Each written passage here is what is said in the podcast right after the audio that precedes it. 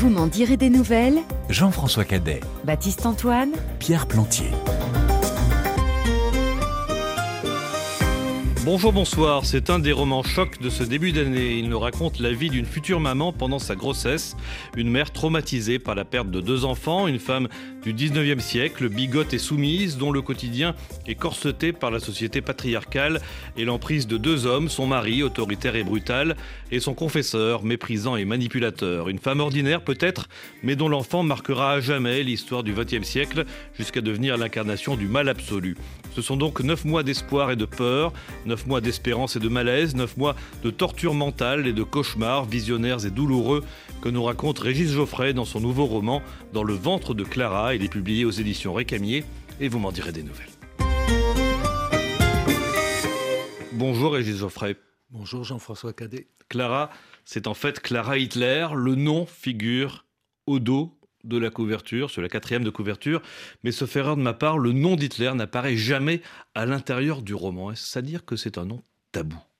C'est pas tabou, c'est à peu près impossible. J'avais écrit une première version où il figurait, et en fait, ça fait exploser le livre, ou alors ça donne un côté euh, atrocement comique. Si vous dites bonjour Madame Hitler, euh, ça devient extrêmement étrange. Voilà, donc c'est pour ça qu'il ne figure pas dans le, dans le livre. Alors, vous expliquez à un moment donné, et c'est une réalité historique, que la famille a changé de nom. Au départ, le père s'appelait Heidler, H-E-I-D-L-E-R. Alors, vous décrivez justement les, changements de lettres, mais sans écrire là encore le, le nom en toutes lettres. Ça a été compliqué d'écrire ces trois ou quatre lignes-là?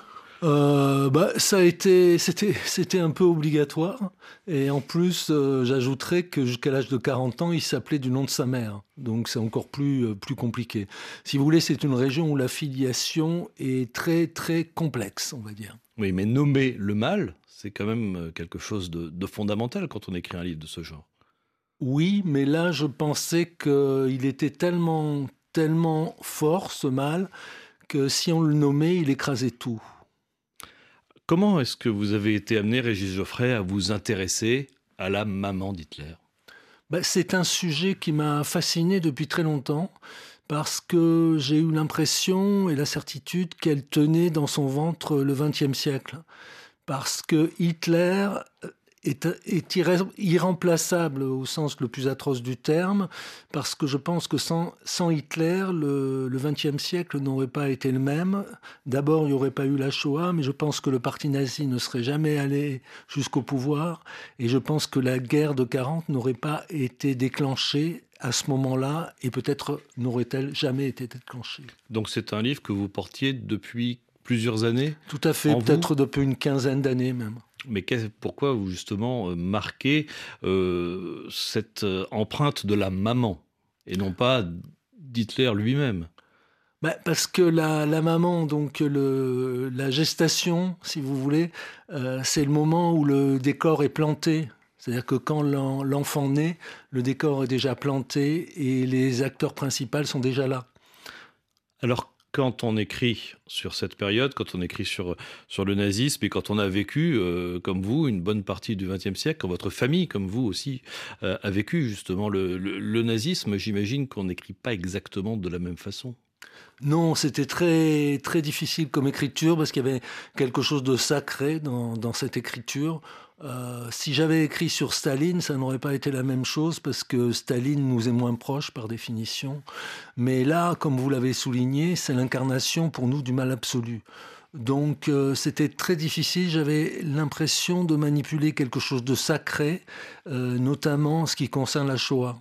Mais euh, justement, la Shoah, le nazisme, ça résonne particulièrement en, vous, dans votre, dans votre histoire euh, personnelle, dans votre histoire familiale, Régis Geoffrey? Oui, tout à fait, parce que déjà, je pense qu'elle résonne euh, dans, le, dans la le cerveau ou le cœur de toute personne. Euh, moi, il y a quelques années, il y a cinq ans, j'ai été confronté avec euh, l'image euh, de mon père arrêté par la Gestapo à Marseille et probablement torturé. Donc c'est quelque chose qui m'a évidemment marqué. Et puis ma mère me parlait souvent du fait qu'elle avait fait partie des personnes qui accueillaient les, les survivants des camps de la mort à Marseille. Donc euh, j'avais cette, euh, cette idée en tête. Peut-être n'aurait-elle pas dû m'en parler si jeune d'ailleurs. Alors euh, Régis Geoffrey, quand on écrit autour d'un personnage qui a réellement existé, on cherche évidemment ce que les historiens ont écrit, ce que les historiens savent sur elle, en l'occurrence donc sur, sur Clara Hitler. On en connaît beaucoup on en sait peu finalement sur le parcours de cette ben, On en sait peu, c'était des gens inconnus à l'époque. On en sait peu, les historiens souvent se trompent parce que sur des détails, parce qu'en fait on n'a que des détails, on n'a pas grand-chose, mais quand même on a, on a suffisamment pour imaginer euh, ce que pouvait être cette vie, parce qu'on a des éléments et parfois avec un seul élément on arrive à, à créer euh, tout un aspect des choses. Par exemple le fait qu'on sache que le père sifflait ses enfants comme des chiens, euh, c'est quelque chose qui, qui, qui éblouit dans le de lumière noire, je dirais. Et puis après, il y a la filiation. Il y a le fait aussi que euh, Clara Hitler est avec son oncle. C'est avec son oncle qu'elle a des enfants. Euh, elle l'appelle oncle.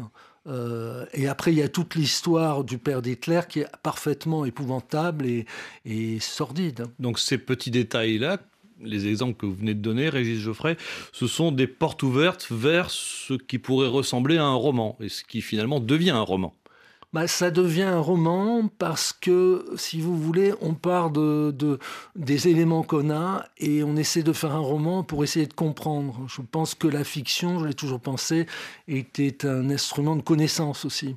La fiction, c'est un moyen de contourner les zones d'ombre, de jeter une forme de, de, lumière sur le noir? Oui, il y a ce côté-là, il y a une forme de connaissance, et puis euh, un, un auteur de roman est contemporain, de son époque à lui. Et je pense que le regard que je porte sur, euh, sur cette période, euh, un, romancier, par exemple, des années 60 ou 50, n'aurait pas pu le porter.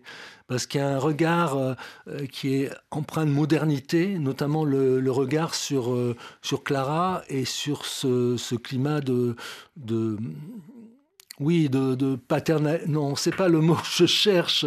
Ce regard ancestral. Euh, le patriarcat. De patriarcat, voilà, j'oubliais le terme. Oui, mais alors justement, le risque dans une telle entreprise, c'est l'anachronisme. C'est-à-dire, c'est de raconter l'histoire à l'époque où elle se déroule, mais avec les mots, avec le regard euh, d'aujourd'hui. Est-ce que c'est pas ça finalement l'écueil? Le regard est le regard est celui d'aujourd'hui, donc on peut dire qu'il est anachronique, mais euh, non, je suis pas dans l'anachronisme parce que euh, être anachronique, c'est faire des jugements par rapport à aujourd'hui. Là, c'est simplement montrer les choses.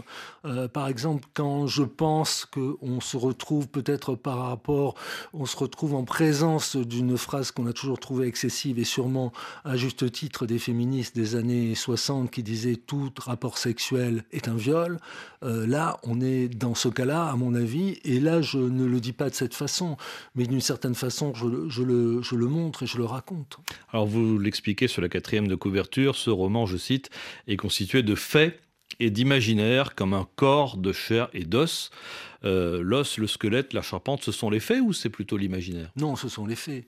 Ce sont les faits. Les faits que, euh, ben, ne serait-ce que les dates, ce sont des, choses qui, qui, qui, sont la, charpente. Vous avez aussi tous les décès, parce que euh, Clara Hitler a perdu deux enfants avant, avant la naissance d'Adolf Hitler.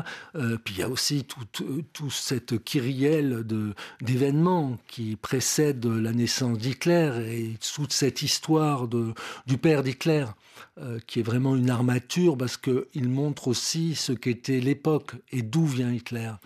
Est-ce que ce livre, euh, Régis Geoffrey, vous l'avez pensé comme un défi? Est-ce que vous l'avez ressenti comme tel en l'écrivant? Pas vraiment, non. C'est-à-dire qu'il y a eu trois versions. Il y a eu la première où je ne parlais pas de la Shoah et, où euh, je citais justement le nom d'Hitler, ce qui n'était pas un détail. Il y en a une deuxième où je me suis aperçu qu'on ne pouvait pas faire, ne pas faire état de la Shoah, et là on pourrait dire un anachronisme, et c'en est un. Mais j'ai mêlé la Shoah aux visions que pouvait avoir la mère d'Hitler, ces visions que, que je suppose qu'elle a eues et qu'elle a dû avoir en partie parce qu'elle était sous l'emprise de la religion et elle avait cette idée euh, que, que son enfant serait peut-être damné. Donc, euh, un, ça a été la deuxième version qui est parue en Italie il y a un an. Et la, la troisième version, ça a été beaucoup plus d'importance donnée à la Shoah et surtout, à la fin, euh, ce coup de, de, lumière sur ce qu'était la Shoah aujourd'hui telle qu'on l'a montrée à la jeunesse et telle qu'elle serait peut-être demain. Et là, c'est une question qui, est, qui est posée.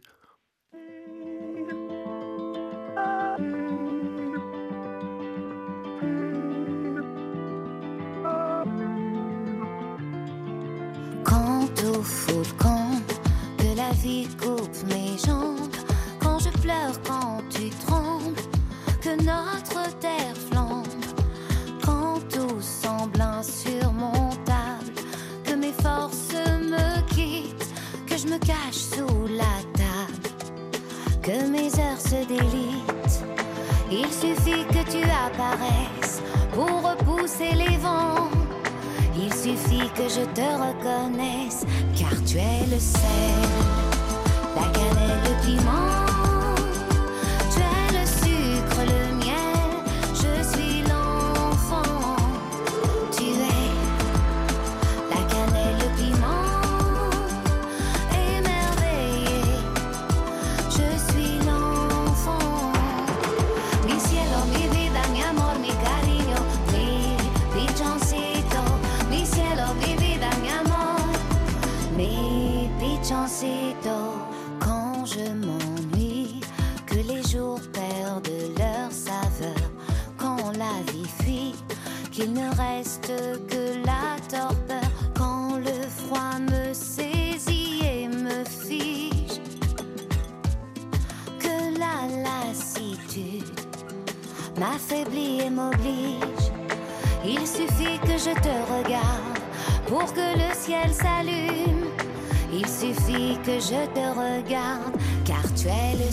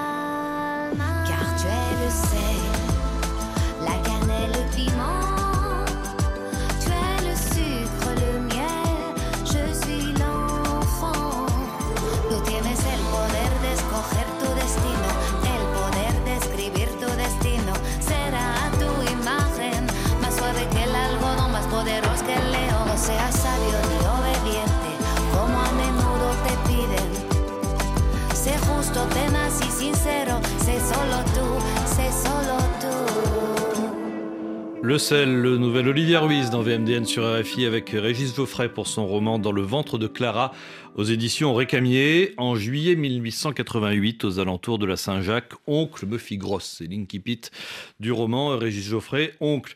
C'est écrit avec euh, une capitale. Oncle, c'est ainsi euh, que Clara, qui est la narratrice du, roman, euh, appelle son mari, ce qui a de quoi déjà étonner, voire déstabiliser le lecteur dès le départ. Pourquoi oncle? Parce que c'était son oncle. Alors dans la mesure euh, où euh, la, la, filiation est bonne, parce que la filiation dans cette région à cette époque, euh, une chatte n'y retrouverait pas ses petits. mais pour expliquer les choses telles qu'elles sont, bah, elle a toujours appelé oncle, et quand elle a eu 16 ans, il l'a fait venir comme domestique. Et quand sa deuxième femme est morte, si je veux dire, qui avait 24 ans et qui avait la phtisie, et qui a eu deux enfants. La c'est-à-dire la tuberculose. La tuberculose. Euh, pendant son agonie, il s'est jeté sur sa nièce, dont il a fait sa maîtresse et sa future femme.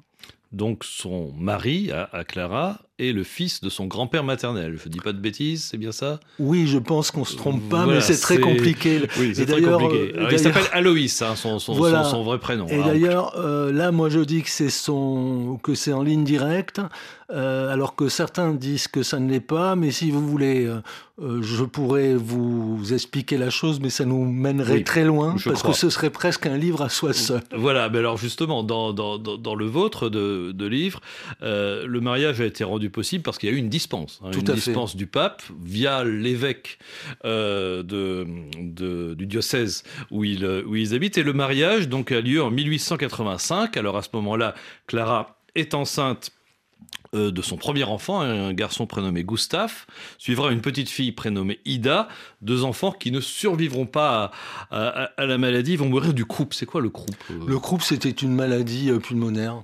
Voilà, une Qui- laryngite qui, qui- a fait beaucoup de dégâts à cette période-là. hein. Euh, C'était vraiment euh, euh, terrible. Alors, Clara vit dans le, dans le souvenir de ces deux enfants qu'elle a, qu'elle a perdus. Elle a conservé le berceau, elle a conservé les, les vêtements de, de, de ces deux enfants morts. Et c'est dans cet état d'esprit, finalement, qu'elle se rend compte qu'elle est, qu'elle est enceinte. En fait, elle n'a jamais eu la maternité heureuse. Bah, Jusqu'alors, elle n'a pas la maternité heureuse, en tout cas. Après, à la naissance d'Hitler, elle l'aura. C'était son fils préféré, on va dire. Et Hitler, le médecin qui a assisté sa mère, disait qu'il n'avait jamais vu un enfant qui ait autant de peine à la mort de sa mère. Alors, euh, Clara espère que le futur nouveau-né sera un garçon, ne serait-ce que pour faire plaisir à son mari. Ça, c'est terriblement classique, pour, euh, pour l'époque. Alors, son mari, c'est donc euh, Aloïs, mais elle l'appelle oncle, donc on va continuer pour, les, pour, la, pour la clarté de notre conversation de l'appeler ainsi. Oncle, il vient d'un d'un milieu modeste, hein, il était apprenti cordonnier, euh, mais il a su se faire une place sous le soleil de la fonction publique austro-hongroise à l'époque, hein, c'était l'Empire d'Autriche-Hongrie. Est-ce que vous diriez, Régis Geoffrey, qu'oncle était ce que l'on appelle aujourd'hui un parvenu? C'est un parvenu dans le bon sens du terme, j'allais dire, parce que euh, il avait vraiment du mérite d'être monté jusqu'où il était monté. Euh, c'est par le plus grand des hasards, parce que le fonctionnariat avait été ouvert à tout le monde parce qu'il manquait de fonctionnaires, euh, qu'à 18 ans, il a pu passer un examen et entrer finalement dans les douanes, où il est devenu officier des douanes. C'est-à-dire que c'était quelqu'un qui était intelligent, on le reconnaît, qui était presque brillant, on peut dire. Donc il était fier de son uniforme de fonction, fier de, fier de son épée. Euh, il tient à sa réputation quand même. hein. Euh, Le, le regard des autres, le souci. Le regard des autres le souci, parce que bah, c'est un peu comme ça qu'il tient debout dans cette, en plus à Brno-Amine. Euh, Donc c'est le nom du village. Voilà, c'est une petite ville, euh, presque un village, vous avez raison. Et en fait, ils ne connaissent personne là-bas. Donc la seule société qu'il a, ce sont ses collègues. Et avec toujours ce, ce désir et cette possibilité d'avancer. Euh, donc, on, on peut imaginer qu'il est tel que, tel que je l'ai écrit. Et si vous voulez, l'isolement de la mère de, d'Hitler est terrible parce qu'elle vit en vase clos avec sa sœur qui est bossue et qui est, et qui est un peu retardée mentale. Ça, c'est selon les historiens. Enfin, Johanna, elle s'appelle. voilà. ça. Et, euh, et donc, euh, c'est les enfants de son premier mariage, du premier mariage d'oncle, et après, mais non, après, quand Hitler naît, ils s'en vont, six mois après, il est nommé ailleurs. Et donc, elle est en vase clos avec ce prêtre. Et il faut voir que ce sont des gens qui n'ont aucune société, qui n'ont pas de famille. là. Euh, donc, c'est le patriarcat dont on parlait à l'état pur. Alors on va parler du prêtre dans un instant parce que c'est vrai que c'est un personnage qui est, pour moi, est peut-être le personnage le plus terrible du, du- livre. Euh, vraiment, on va, on- va en parler longuement dans un instant. Restons sur Oncle, euh, Régis Geoffrey. Alors Oncle, il, il n'aime pas les disputes. hein, euh, une dispute, c'est peut-être une façon d'ailleurs pour lui. euh, qu'on conteste son autorité, quoi. Donc voilà, donc il entend être maître chez lui, il est, il est autoritaire, il a aussi de gros besoins sexuels. Oui, mais ça, on peut. Ça, c'est le romancier ou-. Ben non, on peut l'imaginer parce que c'est un- quand même. euh, euh, il, a, il a eu une première, une première femme qui était plus âgée. Alors on peut penser, mais que, en plus elle était infirme, on peut penser que c'était par arrivisme euh, pour en profiter parce qu'elle avait de l'argent, que ça lui a permis d'acheter des livres, ça lui a permis de voyager un peu. Et après, quand même, à plus de 40 ans, il épouse cette femme qui a 23 ans. Et tout de suite à sa mort, euh, euh, d'ailleurs à l'époque elle a 20 ans, puisque à sa mort elle a 23 ans, et à ce moment-là il se précipite sur sa nièce, euh, qui, est là depuis l'âge de 16 ans chez lui. oui, il y a une sorte de... On peut penser à une sorte de, de, de frénésie, et moi je dirais presque une frénésie de viol, parce qu'on ne l'imagine que dans cette, que dans cette position je ne sais pas pourquoi, mais euh, si vous voulez, toute cette violence euh, dont il fera preuve, euh, dont il fait preuve par rapport à ses enfants, Hitler dans Mein Kampf dit que s'il avait reçu en une fois tous les coups que son père lui avait donnés, il serait mort.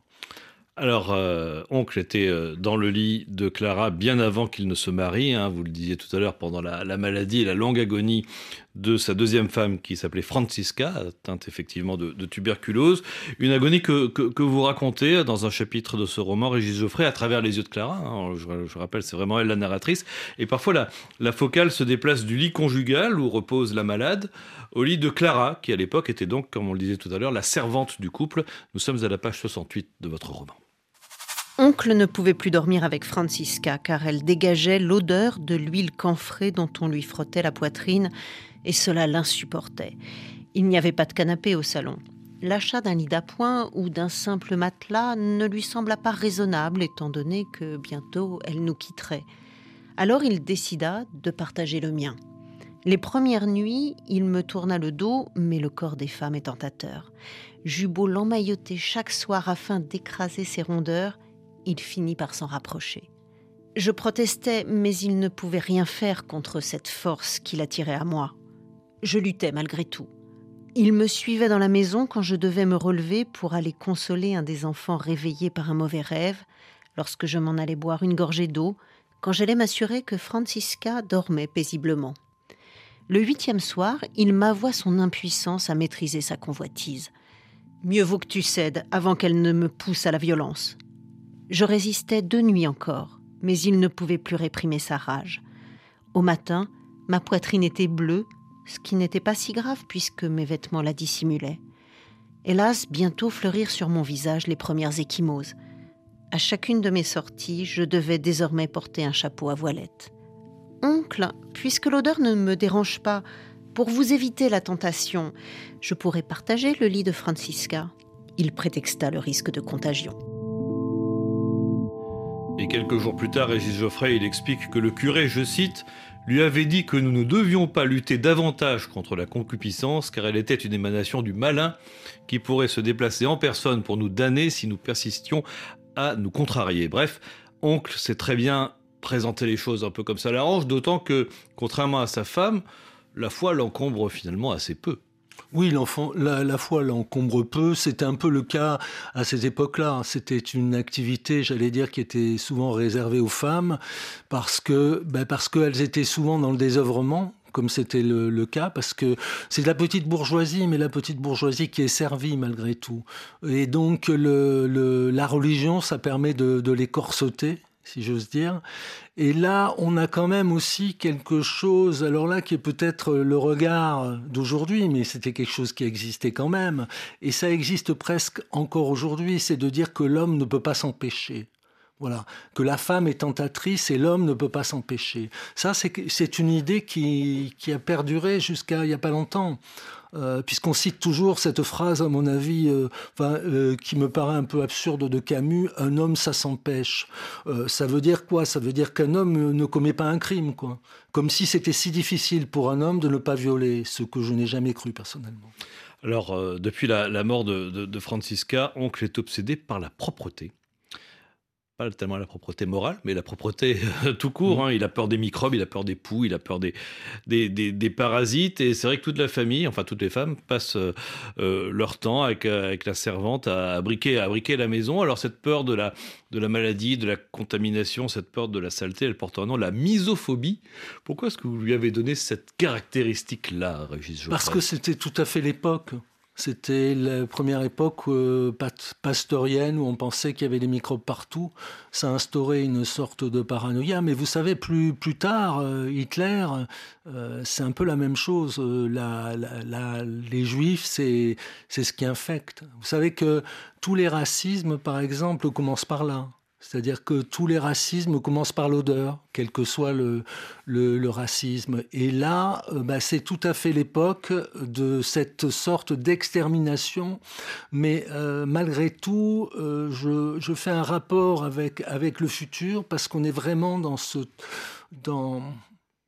chose-là, quand on pense que, par exemple, la solution finale, ça a consisté à exterminer les enfants, c'était comme exterminer ce qui allait arriver, comme quand on, extermine euh, non seulement les vivants, des, insectes ou des microbes, mais ceux qui risquent d'arriver, les germes. Alors, euh, oncle surveille donc de très près la propreté de la maison, il surveille aussi de près la santé de sa femme, il s'inquiète quand elle a des malaises, quand elle est trop pâle, quand elle ne mange pas assez. Il s'inquiète pour elle ou il s'inquiète pour le bébé? Bah, il s'inquiète pour le bébé, puis euh, il s'inquiète d'une certaine façon pour elle aussi, parce que ça peut être une source d'infection. Et puis sa femme, c'est lui aussi, c'est quelque chose qui va, exhiber euh, et dont il va sinon être fier, du moins il pourrait en avoir honte peut-être.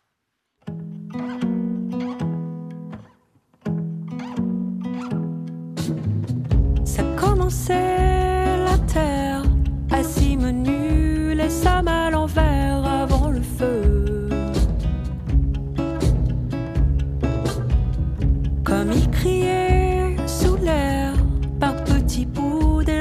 partout Babel a s'échanger, vouloir passer devant, tenter les mots, les mots, les mots, les mots, et c'est jamais les bons, les mots, mais c'est beau les mots.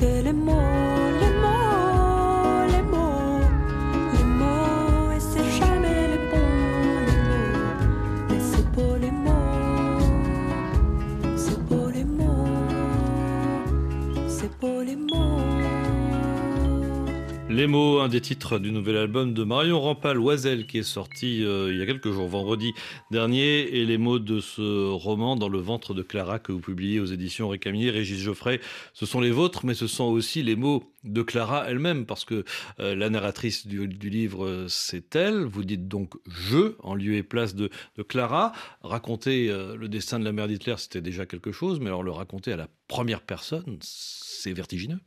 Bah, ça a toujours été une habitude sans que je réfléchisse beaucoup à cette habitude.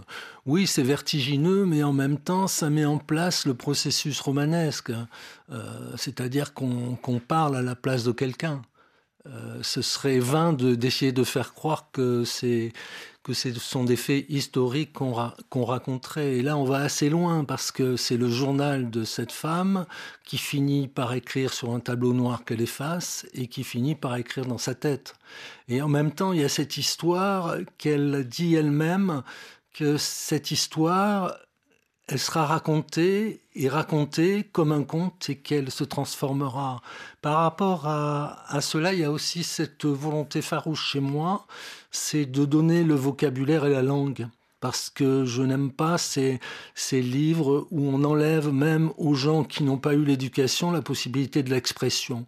Justement, le, euh, le roman, c'est la possibilité de donner le langage et d'essayer de, trouver sur, euh, sur cette pénurie de mots que pouvaient avoir les personnages vivants, sur ce qu'ils auraient pu dire s'ils l'avaient eu. Alors elle écrit en, cachette, hein, au départ dans un cahier qu'elle cache au fond d'un tiroir, du, grand tiroir de, sa coiffeuse. Elle le ferme à, clé. Elle a presque honte d'écrire. D'ailleurs, à un moment, elle a vraiment honte, d'ailleurs, Régis Geoffrey. Elle a honte, elle se cache. Elle en a besoin et elle a honte en même temps.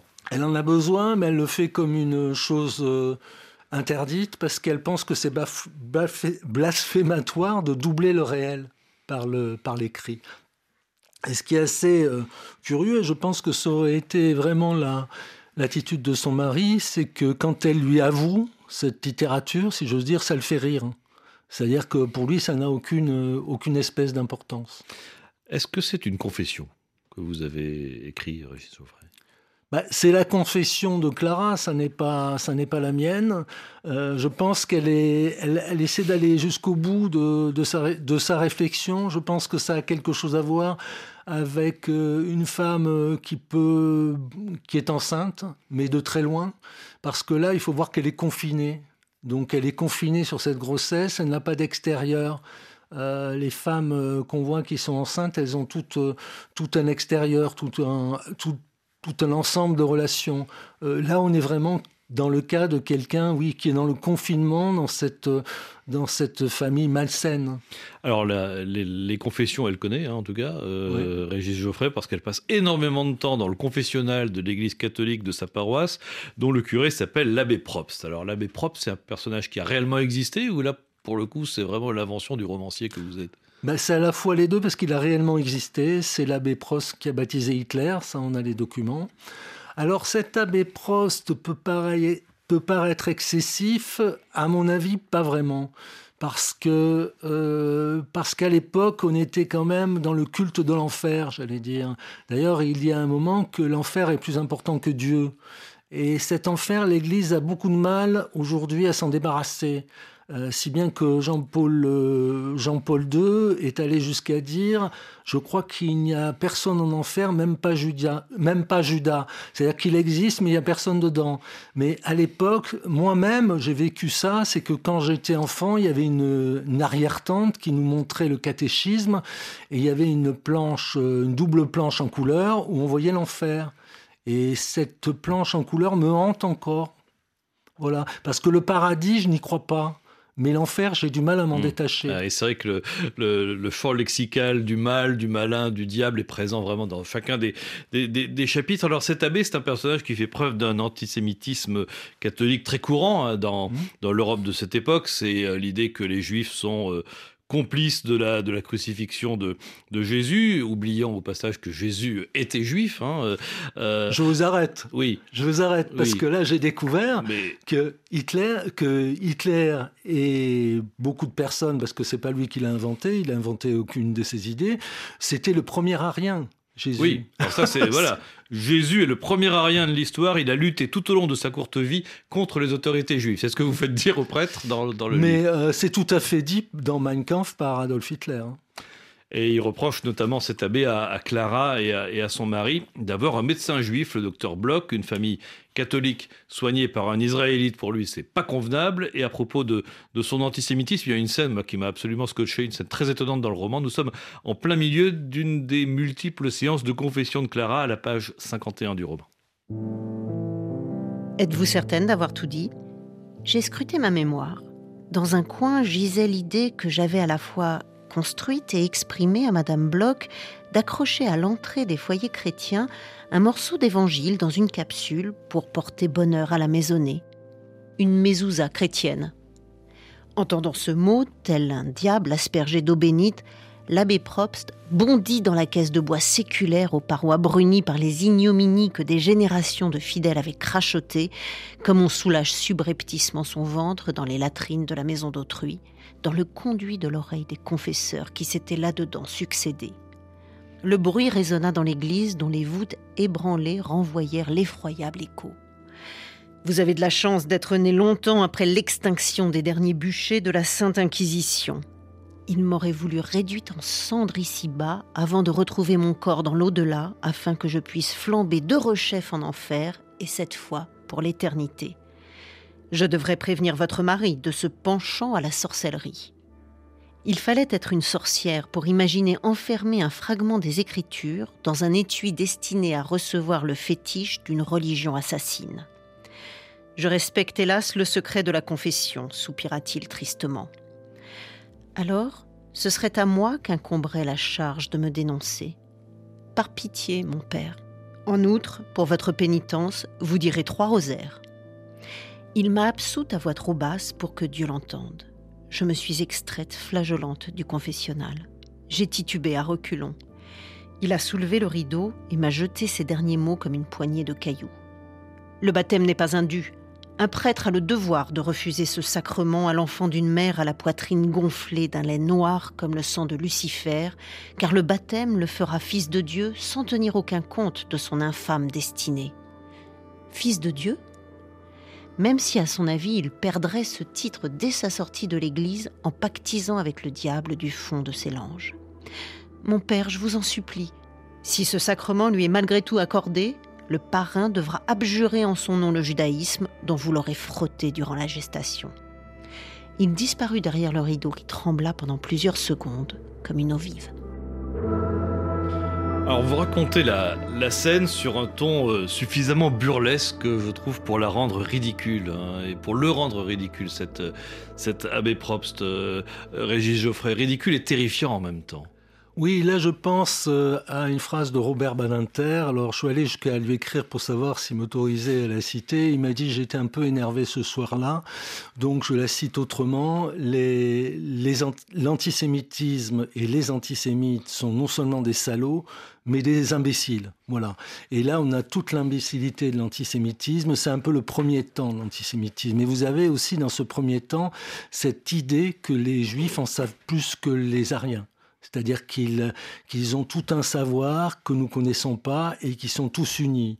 Et ce que je dis dans le livre, c'est que c'est vrai que les deux tiers des médecins à Vienne étaient juifs. C'est-à-dire qu'en même temps, ces gens étaient antisémites, mais ils leur livraient leur corps et, celui de, leurs enfants.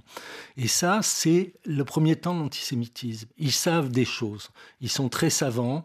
Ils, euh, sont presque des sorciers. Vous savez pourquoi? Parce que les premiers pogroms, ça a été souvent pendant les, les épidémies parce que les juifs avaient moins de maladies, étaient moins souvent touchés à cause des ablutions. Donc on a, on a, on attribué ça à de la sorcellerie. Alors, euh, c'est un peu Dieu tout-puissant sur terre, quand même, cet abbé euh, Régis Geoffrey. Parfois même, euh, il, refuse, il refuse de donner l'absolution. Il y a cette phrase sans appel hein, L'Église n'est pas une blanchisserie destinée à laver les âmes obstinément salies par leur propriétaire, comme un linge par le derrière d'un bébé. Alors, il a le sens de la formule hein, mmh. pour pour le coup, ce qui impressionne euh, vraiment encore plus Clara, il y a une forme d'emprise, là, d'emprise de son mari pour elle, mais aussi l'emprise de son confesseur. Oui, je crois que c'était à peu près complémentaire, si j'ose dire. C'était l'emprise totale, c'est-à-dire l'emprise du corps, l'emprise de l'âme. Euh, c'était un moyen d'oppression qui existait réellement. Et cette peur de l'enfer, encore une fois, était, terrible, et c'était par cela qu'on tenait les, les confessés euh, au, au féminin pluriel. Est-ce que vous avez euh, adopté une attitude empathique vis-à-vis de, Clara, Régis Geoffrey? Je pense que on peut être complètement empathique, autrement on devient hitlérien. C'est-à-dire qu'elle était vraiment innocente de ce qu'elle a fait. Et je prends euh, le moment où Hitler est absolument innocent, puisqu'il est fœtus. Euh, dès qu'Hitler est né, les auteurs, les historiens se perdent un peu parce que à partir du moment où c'est un enfant qui peut marcher, qui peut parler, il peut être aussi, d'une certaine façon, l'incarnation du mal. Ou peut-il avoir des traces de ce qu'il deviendra?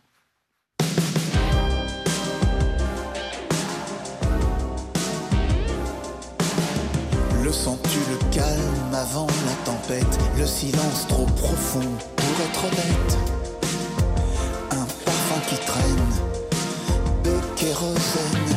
Le sens-tu le calme avant la tempête, le poids de l'air qui appuie sur nos têtes sentiment que c'est imminent.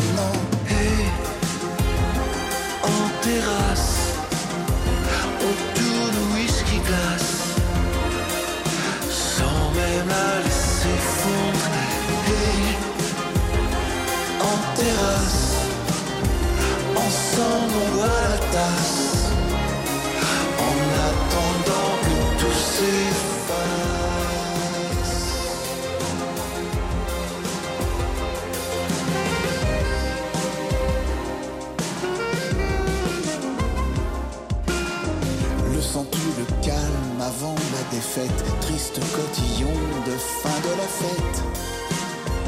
Un parfum dans l'air.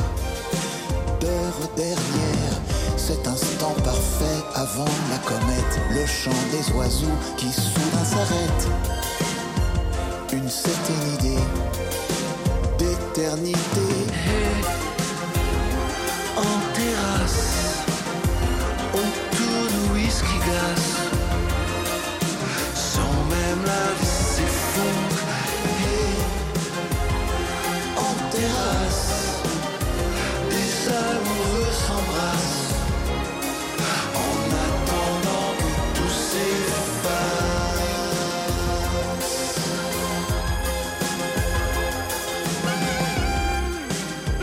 Alain Chamfort et Sébastien Tellier qui euh, ont fait leur entrée dans la playlist RFI de ce mois de février. La chanson s'appelle Whisky Glass, VMDN avec l'écrivain Régis Geoffrey qui publie Le ventre de Clara aux éditions Récamier. Clara, Clara Hitler qui se pose des questions pendant sa grossesse sur sa future progéniture, au point, on le disait, que la figure du diable vienne s'immiscer dans ses pensées. Dernier extrait du livre, page 121. Souvent, quand la maison est tranquille, je ferme à clé la porte de la chambre, tire le verrou du cabinet de toilette contigu et me déshabille jusqu'à la taille. J'observe mon ventre nu. Béni sois-tu, enfant de Dieu. Je répète ces mots qui m'enivrent. Je renferme dans mon ventre un atelier de Dieu où, neuf mois durant, il façonne cette nouvelle créature à la manière d'un frustre savetier incapable de reproduire à l'identique le même sabot, car issu de ses mains, chaque pièce aura sa propre personnalité et aucune paire n'aura jamais sa jumelle. Je recèle dans mes entrailles une divine fabrique où, tel un oiseau laborieux, le Saint-Esprit dépose bribe après bribe les filaments qui constitueront l'âme de mon enfant, comme à force de brindilles un moineau construit son nid. De la chair de ma chair, je suis le tabernacle. Je l'imagine naissant flamboyant, éclairé de l'intérieur par sa lumière, débarrassé pour un instant par la grâce de Dieu du péché originel pour lui permettre de faire en ce monde une entrée fanfaronne. Il poussera son premier cri quand prendra fin le sortilège. Une fois trempé dans les fonds baptismaux, il sera à nouveau pur comme un flocon. Une mère qui aimerait vraiment son enfant l'étoufferait au retour de l'église avant qu'il ait eu le temps de commettre le moindre péché. À quoi bon le laisser passer des décennies à jouer son salut à travers les embûches et les tentations quand après lui avoir donné la vie, on peut lui accorder le bonheur éternel? Si la mère du diable avait tué son enfant juste après le baptême, il n'aurait pas répandu le malheur par le monde, et pareil à la fumée de l'encens, il serait monté délicatement au ciel. Elles sont égoïstes, les femmes, de privilégier leur salut à celui d'un être qui ne leur a pas quémandé l'existence et qui peut-être sera damné. Pour un chrétien, la vie est trop dangereuse. Elle ne vaut pas la peine d'être vécue. Je divague sans doute. Je n'aurai jamais le courage de me damner pour sauver mon enfant. Je pourrais seulement essayer de l'empêcher de trop aimer la vie. Est-ce que ce livre, Régis Geoffrey, c'est une sorte d'échographie du mal? Je ne sais pas si je suis allé jusque-là. C'était, vous savez, moi je raconte des histoires. Et là, j'ai raconté une histoire. Je ne suis pas philosophe. Euh, je pense que c'est un autre chemin. Je n'écris pas des paraboles. Euh, c'est l'histoire elle-même qui m'entraîne. Donc là, c'est peut-être un, c'est un conte noir, dirais-je. Je n'ai pas essayé d'en tirer des conclusions. Euh, là, quand j'entendais ce portrait, je pensais au titre que j'avais voulu donner et puis que j'ai pas osé donner. C'était Il était un enfant de Dieu. parce que lors du baptême, on dit que désormais il est fils de Dieu, vous êtes fils de Dieu. Mais euh, on ne comprend ce titre que quand on a terminé le livre, donc euh, c'était un peu provocateur et c'était pas le but. En tout cas, dès, la première page, Clara évoque sous votre plume la notion de culpabilité. Euh, les mères demeureront toujours comptables des péchés commis plus tard par l'enfant qu'elles ont porté. C'est vraiment la première page du, du, roman Régis Geoffrey. Est-ce qu'il pourrait y avoir une sorte d'explication génétique du mal? C'est un petit peu ce qu'elle est en train de nous dire, la Clara. Et je vous dirais que non, parce que moi qui suis pas Clara, quand j'étais petit, à l'âge de 6 ans, on nous faisait, euh, alors qu'on n'avait rien fait, on était censé d'ailleurs n'avoir rien fait, on nous faisait agenouiller en nous battant la coulpe, en disant c'est ma faute, c'est ma faute, c'est ma très grande faute. C'est la religion euh, chrétienne et catholique, c'est le péché originel qu'on vous enlève, mais ce péché revient et on est coupable étant même enfant. Alors imaginez une femme euh, qui est passée par le coït, qui est une chose horrible euh, vue par les chrétiens pendant très longtemps, puisque quand on a institué le mariage, euh, beaucoup de, de, religieux se sont, sont montés à l'assaut pour dire ce serait un bordel privé le mariage. Voilà. Donc la culpabilité, moi je l'ai, je l'ai en moi sans avoir enfanté il y a des, mots très forts que Clara utilise. Hein. Elle parle de son futur enfant comme un bubon, je cite, un bubon, donc référence à la tuberculose, un bubon qui suce mon sang, pompe ma force, pèse et me déséquilibre à chaque déplacement, tout cela pour souffrir mille morts en lui donnant le jour. Et là encore, on peut raccrocher ça évidemment à cette notion de, péché originel. Euh, il y a deux personnages assez discrets dans le, dans le roman qu'on n'a pas encore évoqué, mais que l'on retrouve à, plusieurs reprises, deux ou trois fois, je crois. C'est un singe un singe et un montreur de singes qui passe dans la rue à côté du domicile de, Clara et, et, oncle et elle a peur que le singe ne lui porte le mauvais œil pendant sa, sa grossesse. Comment l'idée de ce singe et de ce monteur de, de singes vous est-elle venue, Régis Geoffrey Je crois que d'ailleurs c'était quand même euh, quelque chose euh, qui existait, cette peur d'avoir une envie, c'est-à-dire une tâche, parce qu'on a eu envie de quelque chose, parce qu'on a touché quelque chose d'impur. En même temps, c'est un peu le, le symbole euh, du racisme parce que finalement, jusqu'à Madame Taubira, par exemple, on avait euh, mis son visage en regard d'un singe. Euh, je pense que c'est quelque chose dans les, racines mêmes du racisme de comparer l'autre à un animal. Alors vous auriez pu terminer le livre, moi je m'attendais à ce que vous terminiez le livre par l'accouchement, par euh, l'éclosion au monde euh, du fils de, de, de Clara. Euh, en fait, non, vous avez choisi euh, d'en écrire quelques lignes de plus, d'en écrire un peu plus jusqu'au baptême. Pour quelle oui. raison? Alors là, vous avez un petit peu répondu quand vous parliez de, l'autre titre que vous auriez pu donner au livre, mais vous le saviez dès le départ que c'était le, baptême qui allait être la, touche finale à ce roman? Oui, parce que c'était fondamental, parce que pour, euh, pour cette famille chrétienne et pour les chrétiens, c'est là qu'est vraiment la naissance, c'est là où vraiment le... Et puis, euh, si vous voulez, c'est pas gratuit, parce que le fait que que Hitler ait été catholique, c'est quelque chose d'important, pas parce que ça l'a torturé, euh, la, foi, mais parce qu'il a eu affaire à l'Église catholique pendant toute, euh, toute sa vie, j'allais dire tout son règne. Parce que, par exemple, il y a un accord entre le, entre le Vatican et la, un concordat entre le Vatican et l'Allemagne qui dure et il date de 1935, il existe toujours. C'est l'Église qui a euh, arrêté le massacre des, des malades mentaux, par exemple. Euh, c'est l'Église qui a... Et aujourd'hui, on sait que Pie XII euh, a fait quelque chose d'absolument fou, c'est qu'il a décidé de faire tuer Hitler. Et il l'a fait en tant que personne, parce qu'il a dit en tant que pape, je ne peux pas souhaiter la mort d'Hitler, et évidemment, ça a été un échec. Merci, merci beaucoup Régis Geoffrey d'être venu dans Vous m'en direz des nouvelles. Dans le ventre de Clara est paru, je le rappelle, aux éditions Récamier. Dans un instant, le journal sur RFI. Demain, Shakespeare à l'honneur avec le songe d'une nuit d'été, euh, mise en scène par Emmanuel de Marcimota au Théâtre de la Ville. Il sera avec nous en compagnie de deux de ses comédiens, Sabrina Ouazani, qui joue le rôle d'Hermia, et Edouard Eftimakis, qui joue Puck.